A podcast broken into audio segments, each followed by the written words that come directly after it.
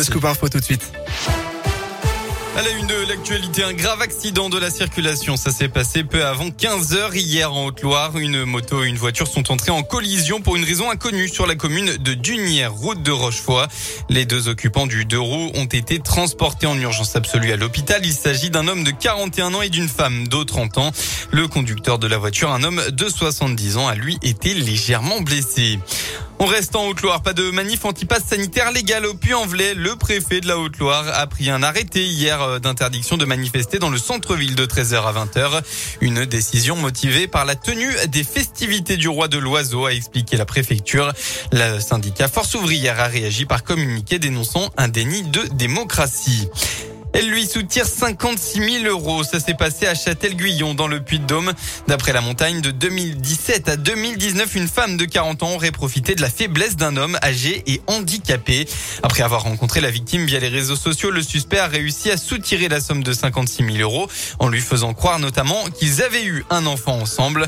L'homme a été mise sous tutelle tandis que la euh, manipulatrice pardon, comparaîtra bientôt devant le tribunal de Clermont-Ferrand selon le verdict du parquet hier. Eux sont toujours en fuite. Les braqueurs de Firmini dans la Loire n'ont pas encore été retrouvés. Pour rappel, deux hommes ont réussi à emporter des dizaines de milliers d'euros de bijoux au Leclerc de Firmini en prenant notamment en otage la vendeuse pour protéger leur sortie. L'enquête a été confiée à la police judiciaire de Saint-Étienne. Les journées européennes du patrimoine, c'est aujourd'hui et demain, deux jours pour plonger dans l'histoire de la région à travers la visite de monuments pour la plupart gratuites. On vous a mis une carte interactive sur radioscoop.com avec notre sélection des activités à faire dans la région.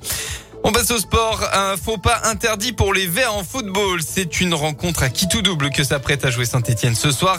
Avant-dernier du championnat de Ligue 1, les Stéphanois reçoivent la seule équipe derrière eux au classement, Bordeaux qui est donc dernier.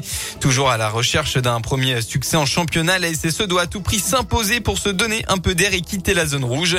Et l'entraîneur Claude Puel a aussi d'autres arguments pour motiver ses troupes. Il y a bien sûr la, volonté d'avoir la, scène, la bonne réaction ensemble. Et puis aussi, il y a les 90 ans du stade. Donc, euh, c'est pas anodin et à nous de nous en montrer dignes. Parce qu'on sait que nos supporters euh, seront là. Et euh, ceux qui étaient à, à, Montpellier, ils ont fait un super match, entre guillemets. Et de la première jusqu'à la fin, ils ont été là, ils nous ont encouragés, ils ont encouragé l'équipe, ils ont été extraordinaires. À nous de nous en montrer dignes. À l'issue du match, un feu d'artifice sera tiré pour fêter les 90 ans du chaudron. Pour que la fête ne soit pas gâchée, la SSE devra s'imposer face à Bordeaux à 21h. En rugby, enfin, après deux défaites dans les deux premiers matchs de top 14, c'est un gros morceau qu'accueille l'ASM ce soir, à savoir La Rochelle à 21h05.